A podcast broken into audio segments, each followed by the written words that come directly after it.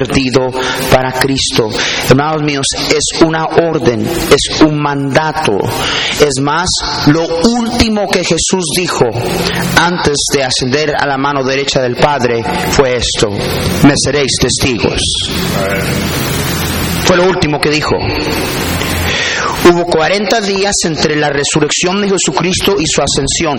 Fue durante este tiempo que Jesús dio cada una de las órdenes de la gran comisión.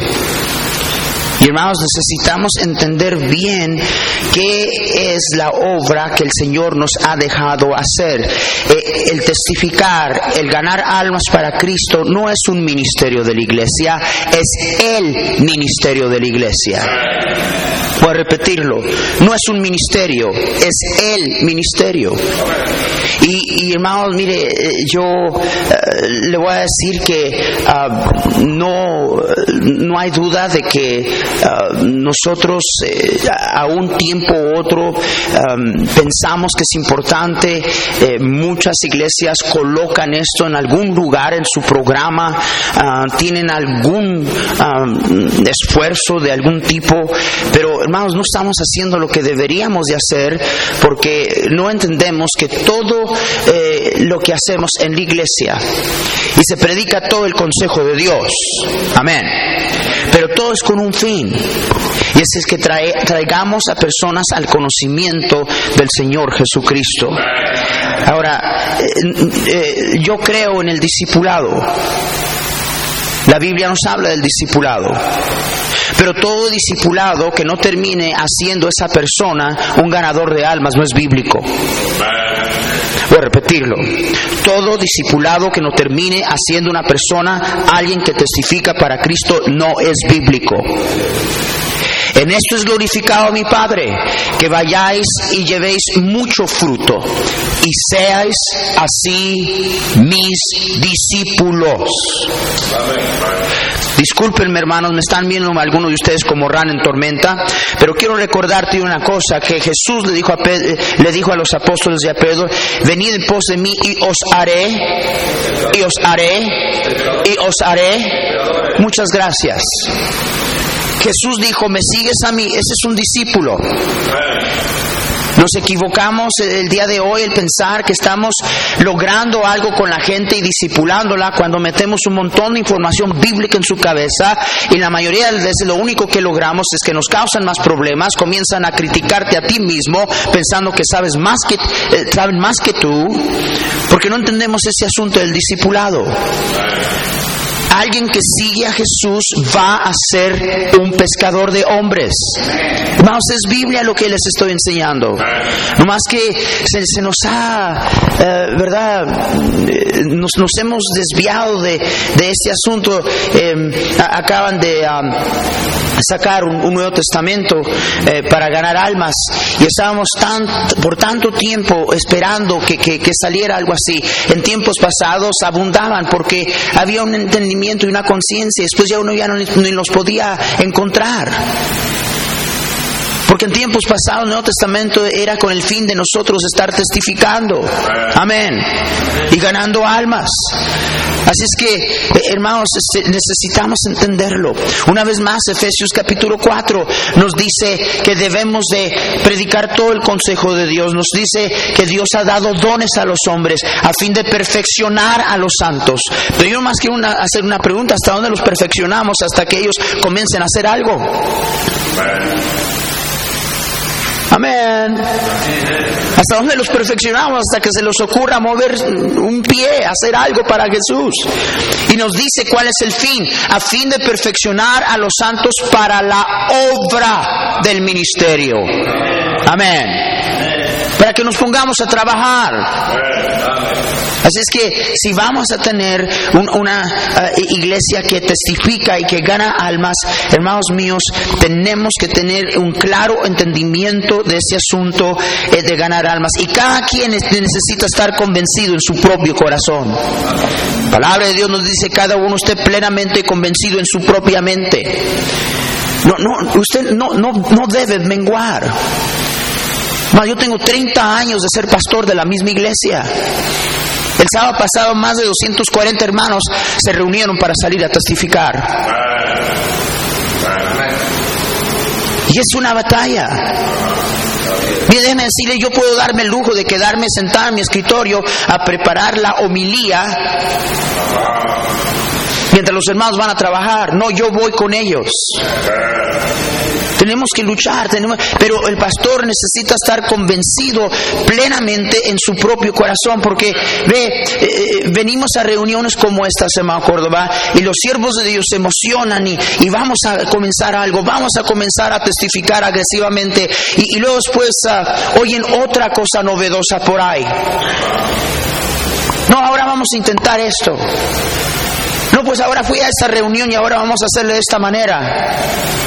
Yo, lo único que te puedo decir es que vas a confundir a tu gente. Y lo que yo te estoy diciendo es bíblico. Y no es, no, no, no tiene ni, ni siquiera nada que ver con resultados. Yo no dejo de hacer lo que Dios me ha llamado a hacer porque yo no tengo el resultado que yo quiero tener. No, este no es un método de crecimiento. No, es una orden, es un mandato. Así es que tenemos que estar convencidos de esto en nuestro propio corazón. Número dos, necesitamos entender que se hace en el poder del Espíritu Santo.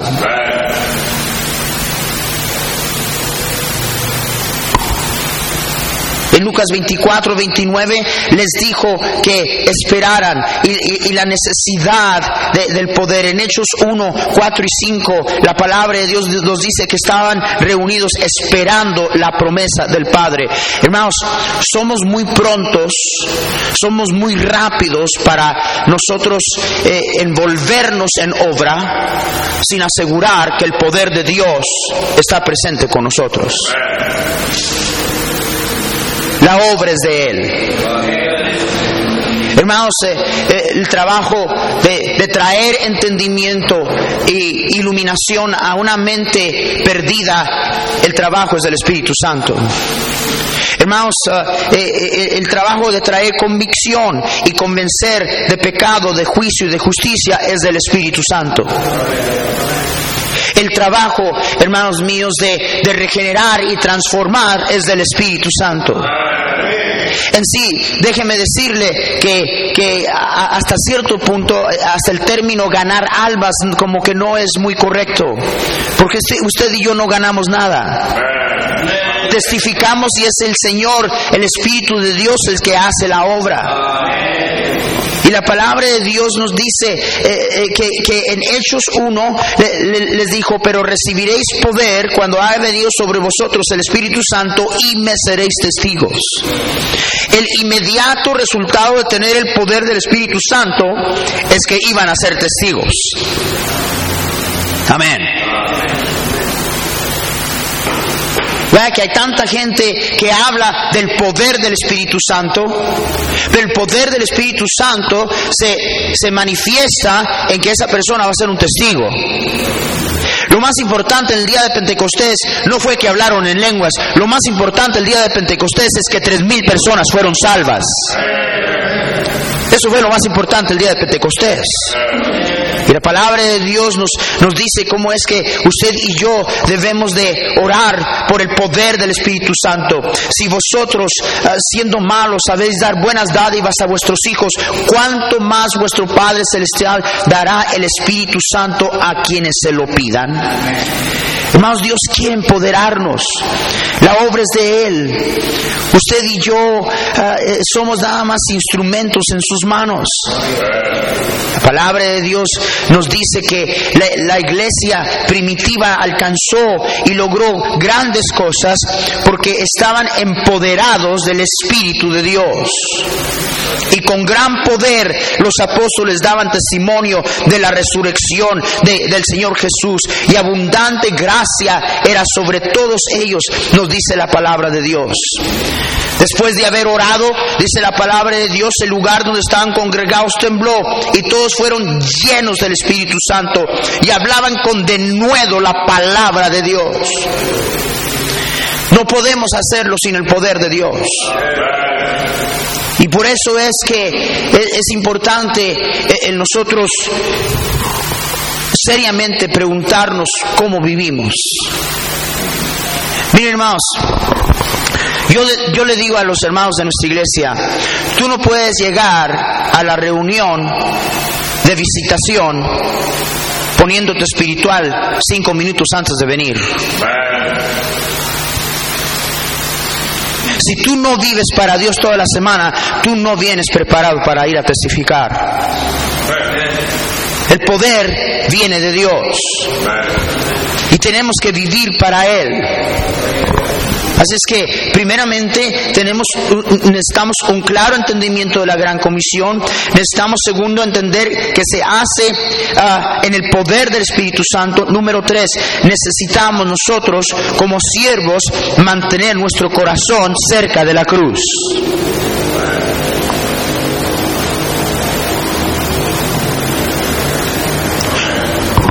Como pastores y como guías no podemos nosotros forzar a nadie a hacer lo que Dios quiere que haga. No podemos forzar a nadie.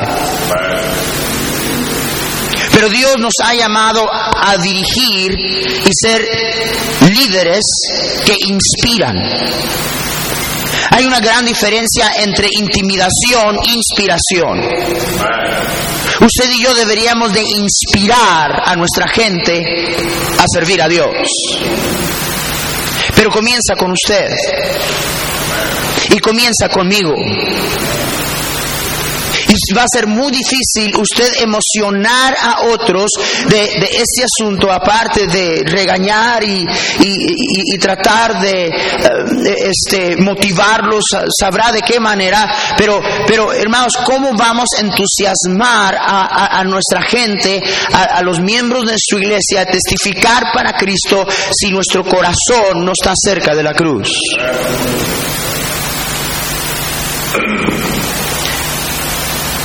Necesitamos predicar a Jesucristo.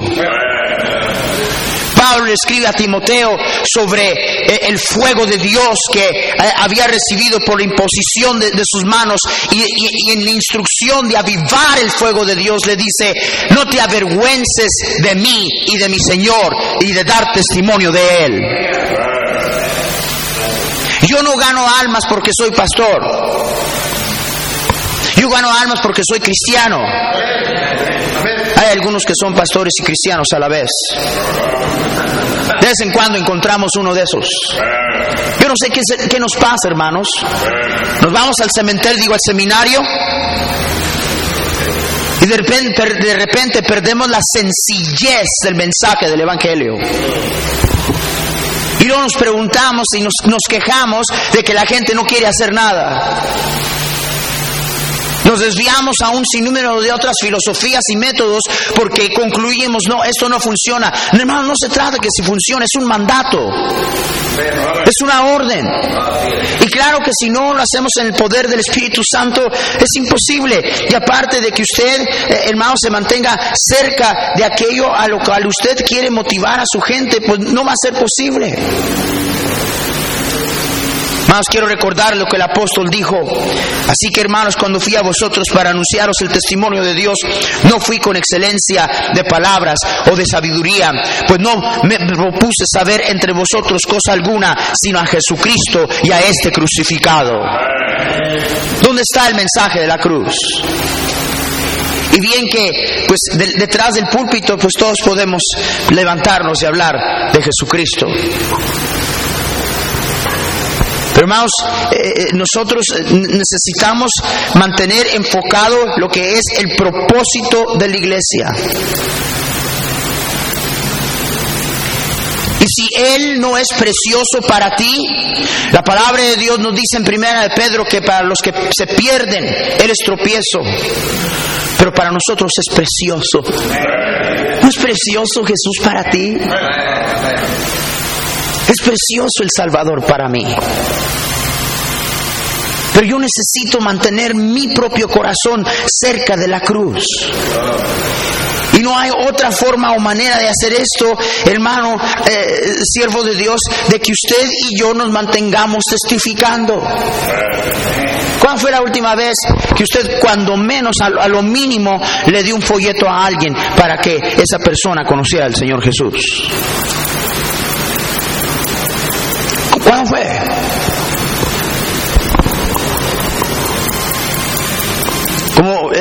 Dicho en tiempos pasados, algunos hermanos me decían, pastor, mire, es que mi gente es muy diferente a la suya.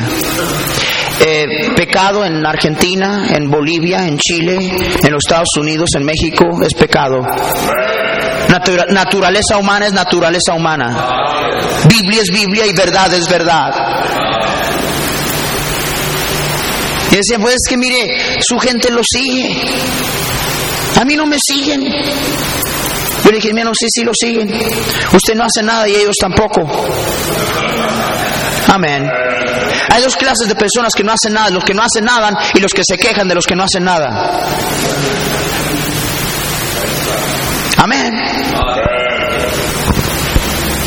Y hermanos, si vamos a, guiar y dirigir a nuestra gente a eso, entonces nosotros, hermanos, necesitamos eh, tener un corazón que, está eh, cerca de la cruz del Calvario y, estar constantemente, hermanos, eh, qué emoción, qué, qué increíble bendición. Hace dos meses, tres meses, tomé una decisión de comenzar a, tomar los servicios en inglés. Yo tenía a alguien encargado y nunca había funcionado y por fin el Señor me dijo, no hazlo tú. Así es que ajusté los servicios y, ahora predico cuatro veces cada, cada domingo y varias otras veces durante la semana, tanto español como inglés. Y es como que estoy comenzando una iglesia nueva.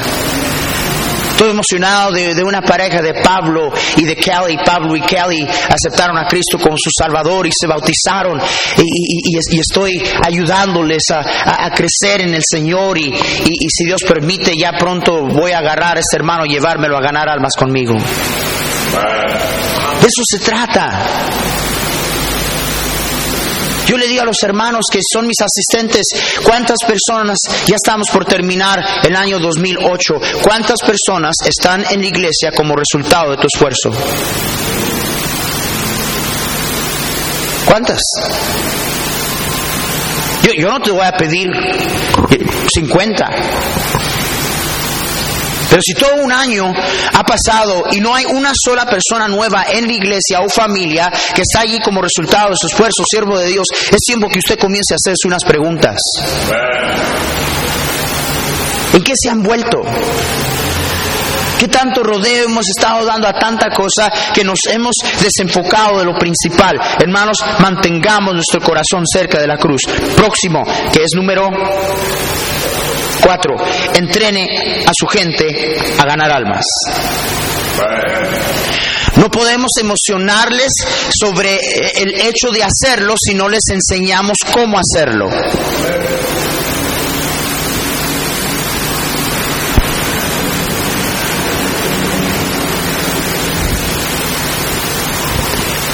La palabra de Dios nos dice que es nuestro deber enseñarles. No toda la gente en nuestra iglesia sale a ganar almas. No toda. Pero sí es mi trabajo que todos sepan. Ese sí es mi trabajo. No puedo forzar a nadie a que vaya, pero es mi trabajo enseñarles cómo debe de hacerse. Es mi deber anualmente y, bueno, como parte de nuestro programa tenemos programa de entrenador y alumno, ¿verdad? En, a nivel de hombres y, las damas y los jóvenes y, las jovencitas y hasta niñas pequeñas. Hace tres semanas se dio un reporte de las niñas. Las niñas tienen un club, se llaman Los Primeros Pasos. Son niñas pequeñas, se les enseña a testificar. ¿Tú crees que no funciona? Trajeron más de 66 visitantes a la iglesia. Las niñas. Todo depende del enfoque que tú le des al asunto. Pero para todo eso hay que entrenar. Ahora, hermanos, por favor, mire, no, no me malentienda. Pero sabe que, que a, a, la mayoría de nosotros, muchos de nosotros, estas cosas no nos enseñaron. Digo, si alguien, si, el carcelero de Filipo viene y, te dice, postrado delante del Señor, ¿qué debo hacer para ser salvo? Pues yo espero que cuando menos puedo, puedes guiarlo a Jesús. Pero ese asunto de ir y, tocar una puerta y, presentarse y presentar el Evangelio y cómo hacerlo, muchos de nosotros no sabemos cómo hacerlo.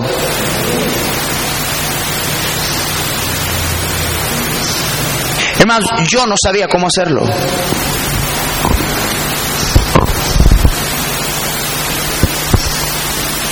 Fui educado entre las mejores escuelas en los Estados Unidos. Y se me enseñaron muchas cosas y le doy gracias a Dios por lo que se me enseñó. Pero eso de ir y testificar y hablarle a alguien, pues si alguien venía a mí yo podía explicarle, ¿verdad? Pero eh, estoy tratando de decir que, que si no sabes cómo, no, no tengas pena, no digas que tu orgullo se entremeta. Si no sabes cómo, aprende cómo. Habla con alguien que tú sabes que lo está haciendo, haz preguntas.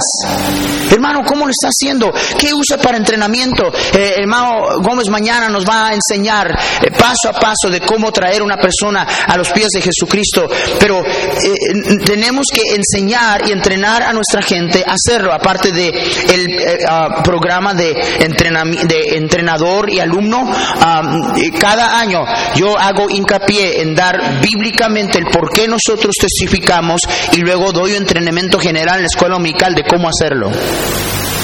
Cada año.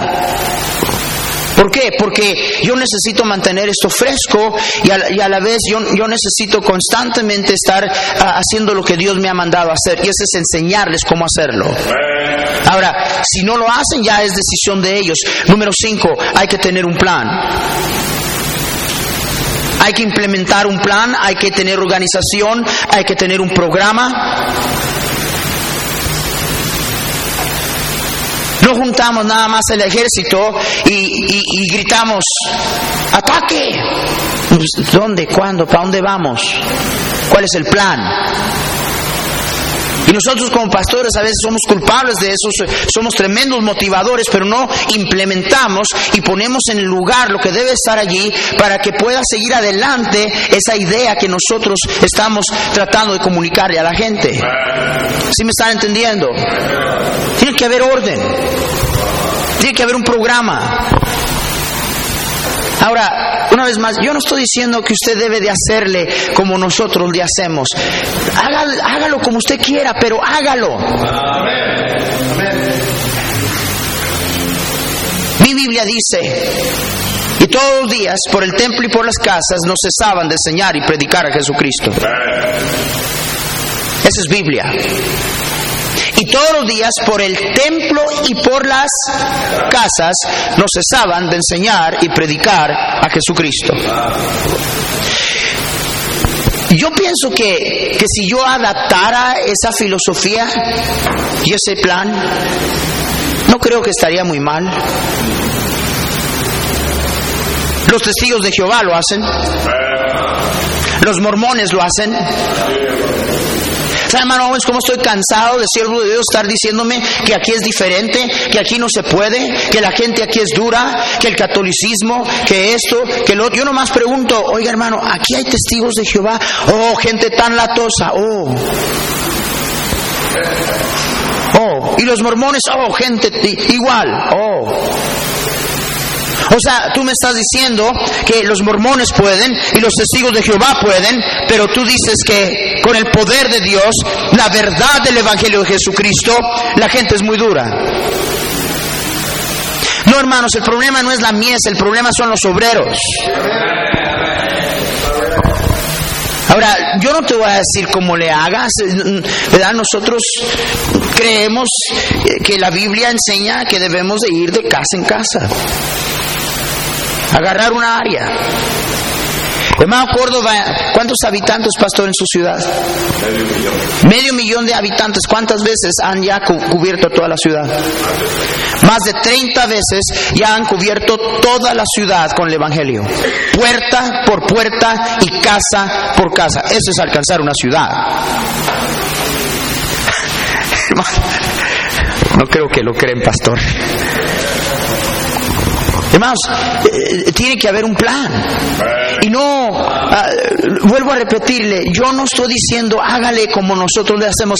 Yo, ¿Saben? Pero yo he encontrado una cosa, aquellos que dicen, pues nosotros no le hacemos como ustedes. Yo he encontrado que es quien no le hacen de esa manera de ninguna otra.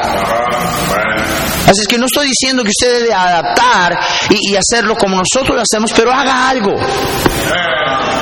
Pues ese plan no lo uso, use el que usted quiera, pero hágalo. Hágalo.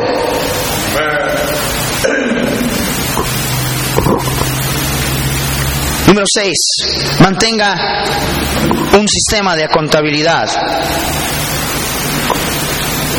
Hechos 2.41 nos, nos dice que muchos fueron salvos. ¿Sí? ¿Sí? Nos dice que muchos fueron salvos. Gracias. No dice que muchos, dice tres mil. Nos dice específicamente cuántos. Más adelante nos dice que cinco mil.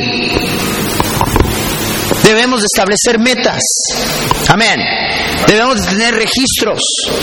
Debemos de hacer una evaluación.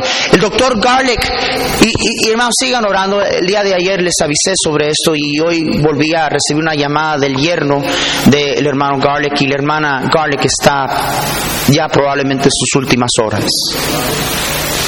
Yo recuerdo el doctor Garlic muy temprano en el ministerio decir, la evaluación de tu iglesia y la manera de tomar la temperatura de tu iglesia es cuánta gente semanalmente está recibiendo el mensaje del Evangelio por el esfuerzo de tu ministerio.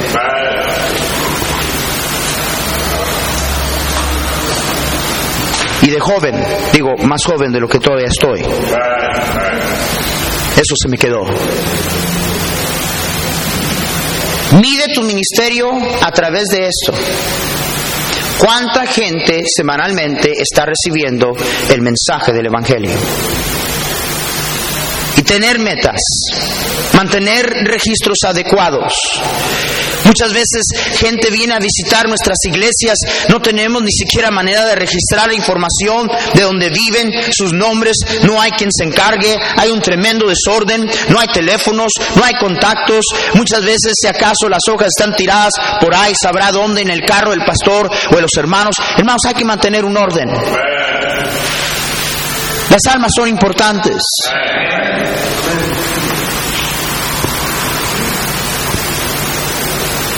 Estaba hablándole a un siervo de Dios y me dijo, nosotros no contamos. Ok, está bien.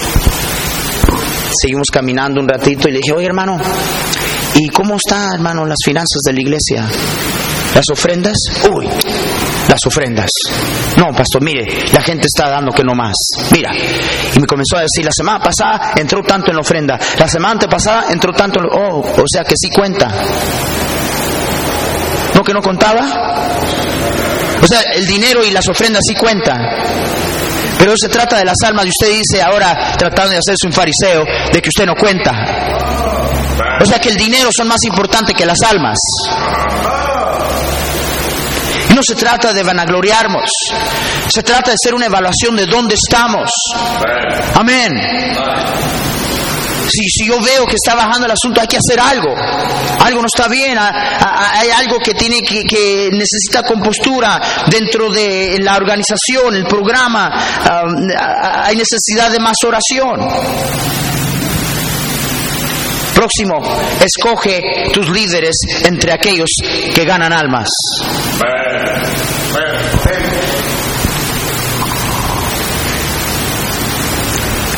El doctor Lee Robertson decía, todo asciende o decae acuerdo al liderazgo. De nuevo, todo desciende o decae acuerdo al liderazgo. Y de nuevo le vuelvo a repetir, comienza con usted, siervo de Dios. Somos, somos muy descuidados en poner a gente en posiciones de liderazgo que después nos están causando dificultades y problemas.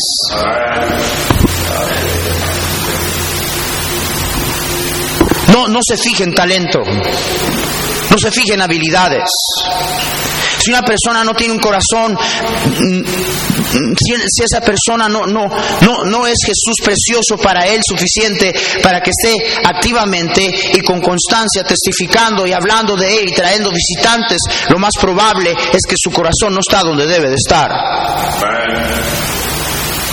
¿Sí me está entendiendo? Nunca es de ir a una, mire, eh, eh, ¿quiere usted ser maestro de escuela dominical? Pero mire, tiene que venir a testificar de en adelante. No, eh, uno ve entre aquellos que ya lo están haciendo. Miren, déjeme decirle, nosotros por un tiempo no teníamos un pianista. ¿Y, y cómo, cómo, que necesitábamos un pianista? Y los hermanos se emocionaban. Ah, yo recuerdo una ocasión llegó uno allí que parecía el Liberace. Qué bárbaro, los hermanos estaban emocionados. Ese hombre era tremendo. El piano y esas teclas, cuando pegaban sus dedos en la tecla, parecía que ángeles estaban tocando arpas. Y todos los hermanos del coro, este es pastor, es mire, estamos está orando y ya llegó el pianista. Yo fui a hablar con él y dije, hermano, dice, Pastor Salazar, yo soy graduado del cementerio del seminario fundamental y creo yo que Dios me ha llamado a ayudarle en este ministerio que Dios le ha dado. Muy bien, hermano. No, mire, vamos a hacer esto. Quédese dos, tres meses en la iglesia. Conozca a los hermanos. Véngase a ganar almas. Y si después de cinco o seis meses usted todavía se siente igual, venga a verme. No duró, no duró ni una semana. Hermanos, nuestra gente no va a hacer lo que no ven a los líderes de la iglesia hacer. Cuando la gente común, hermanos que trabajan y, muchas veces se vienen directamente del trabajo, ah, si acaso una tacita de café o agarran algo y se lo comen en el camino y, vienen y dan de su tiempo y, se esfuerzan para ir y testificar y ganar almas y ellos están ahí, pero no ven a los diáconos. Los asistentes no están. Dios guarde, el pastor no llega. Y después decimos, ay, esta gente está fría y dura, no quiere hacer nada para Dios. No, no, maestros de escuela musical, diáconos, ujieres, hermanos que cantan en el coro, mis asistentes, maestros en nuestra escuela cristiana, toda esta gente tiene que entregar un reporte semanal de testificar. ¿Y cuánto tiempo fueron? ¿Cuántos hogares visitaron? Decimos, ya tenemos que dejarnos de esta idea que va a suceder no más por suceder. No esperes lo que no inspeccionas. Voy a repetir, no esperes lo que no inspeccionas. No va a suceder como por obra de magia. Tenemos que mantener a contabilidad y específicamente de el liderazgo. Y por último, hermanos míos, si vas a tener una iglesia que gana almas, guarda compañía con aquellas personas que ganan almas.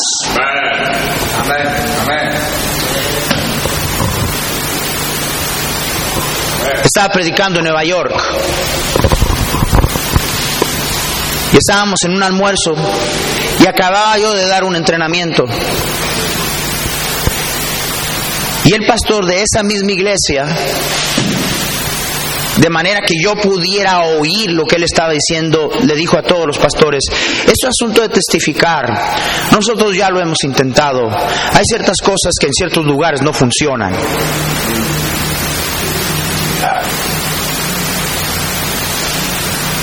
Yo en ese momento estaba pidiéndole al Señor, Señor, contrólame. Espíritu Santo de Dios, lléname. Y seguía, y seguía. Hermano David Acevedo estaba en esa reunión y él nomás me miraba, como diciendo, ahorita se levanta el pastor. Y por último, no, me acuerdo qué, qué dijo, hermano, le dije, usted me va a decir a mí que el Evangelio ya no es el poder de Dios para salvación que el mensaje del Evangelio ya no tiene poder. Hermanos, el Evangelio sigue siendo el poder de Dios para salvación. Usted me está diciendo a mí que usted semana tras semana, de una manera consistente, no, no una semana, no tres, y ese es el problema, no, no, no se vaya de aquí y, y lo intente por un mes y luego diga no funciona. No, usted va a decir que usted lo hace con constancia, usted me dice que usted personalmente testifica, usted me está diciendo que lo va a hacer en el poder del Espíritu Santo y que usted no está viendo nada. Dije, hermano, perdóneme. Puede ser que eso es lo que usted está experimentando, pero eso no es lo que dice la palabra de Dios. El problema es que estaba reunido con un montón de gente que siempre se reunían solo para hablar de cómo no se puede hacer. Yo no me junto con estos hombres para hablar de cómo no se puede hacer. Yo me junto con gente que, está haciéndolo, que, se fíe desafiada a seguir haciéndolo y que me va a desafiar a mí a seguir haciéndolo. La iglesia del hermano Toño Gómez me anima. La iglesia del hermano Córdoba me anima a mí. Y mantengo amistad no, no con aquellos que siempre andan hablando de, de por qué no se puede. Si aquellos que me pueden decir, más, si ayer el lugar estuvo lleno, tuvimos gente salva, tuvimos bautismos, hay gente nueva. Decía a los hermanos, tenemos una clase para nuevos creyentes. Eh, eh, en esa clase, solamente este domingo tuvimos como unas 40 personas en esa clase. Bebitos en Cristo. Los nuevos traen vida a la iglesia. Amén. Como un bebé que llega a un hogar, hermanos, mire, todo el mundo gira alrededor de ese bebé. Un bebé trae vida a una casa. Igual que los bebés en Cristo traen vida a una iglesia. Júntese con gente que gana almas. Venga a estas conferencias y reuniones, esa es la razón que es importante. Ahora, pero si usted acostumbra a estar alrededor de gente que siempre está hablando de por qué no se debe hacer y cómo es que no se puede hacer, pues entonces probablemente ese va a ser el reflejo de su ministerio.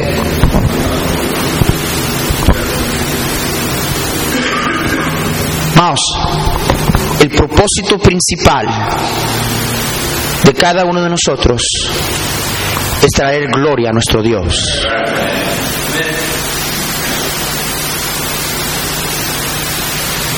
Antes pensaba que el propósito principal era el ganar almas. No es. El propósito principal es glorificar a Dios. Pero Juan 15 nos dice, en esto es glorificado mi Padre, que vayáis y llevéis mucho fruto y seáis así mis discípulos. Le pregunté al doctor Hiles, unos meses antes de que él se fuera con el Señor, le dije, doctor Hiles, todos sus contemporáneos, en los años 60, en los años 70 todavía las iglesias más grandes en todos los Estados Unidos, en casi en cada estado, era una iglesia autista independiente fundamental. Yo le dije, I said, what happened, preacher? ¿Qué pasó? ¿Por qué todos sus contemporáneos, usted ahora va a sus iglesias y no son ni una sombra de lo que antes eran? ¿Qué pasó? Me dijo, el pastor tenía una visión de lo que quería alcanzar a ser. Y el día de su fracaso fue el día que alcanzó lo que él quería lograr. Esto no se trata de hacerlo para que se llene un edificio. Esto no se trata de hacerlo para que yo tenga la iglesia más grande del país o del estado. Esto no se trata de que yo pueda hacer un nombre para mí mismo y el ministerio que Dios me ha dado. Déjame decirte, cualquier otro motivo que tú tengas, aparte de ver gente salva, de traer gloria a nuestro Dios, tarde o temprano te va a parar. Yo conozco a gente que comenzaron a edificar una iglesia ganando almas. No tenían a nadie. Se pusieron a testificar casa por casa, puerta por puerta, levantaron grandes y fuertes ministerios y ahorita mismo están predicando en contra de lo que yo te estoy diciendo. Lo usaron como un instrumento para sus ambiciones y sus intereses.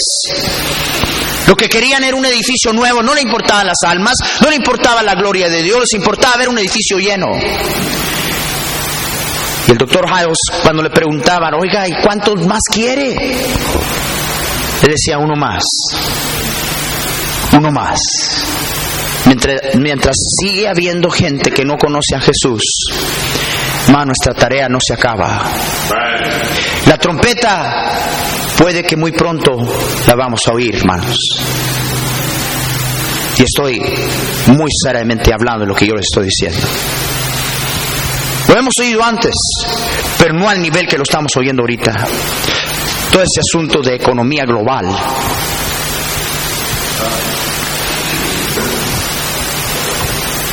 Yo no sé, pero sí puedo decirte que yo creo que la hora viene, el tiempo viene cuando nadie podrá trabajar. Tenemos que ponernos a hacer lo que Dios nos ha llamado a hacer. Y nosotros como siervos de Dios necesitamos de su gracia, necesitamos su poder para poder guiar a nuestra gente y animarles y inspirarles y ser el líder necesario para llevar a nuestra iglesia a, a ser un faro de luz en nuestra ciudad, en nuestro país y alcanzar a miles para Cristo. Padre mío, ayúdanos. Sin ti no podemos. Señor, te pido de que, de, de que nos uses y que mantenga nuestro corazón cerca de la cruz del Calvario. Oh Señor, si como siervos de Dios nuestro corazón está lejos de ti, eh, eh, tu, tu perdón, tu salvación, ya, ya, ya no es algo que nos emociona, que, que, que, Señor tenemos tan presente eh, en nuestro corazón como que fue el día de ayer. ¿Cómo vamos a emocionar a otros? ¿Cómo vamos a inspirar? Señor, unge a tus siervos, úsales al regresar a sus iglesias y que todos nosotros seamos del sentir del apóstol, quien dijo que hacía todo y se hacía todo a todos con el fin de ganar a un mayor número. Que así sea con nosotros en Cristo Jesús. Amén.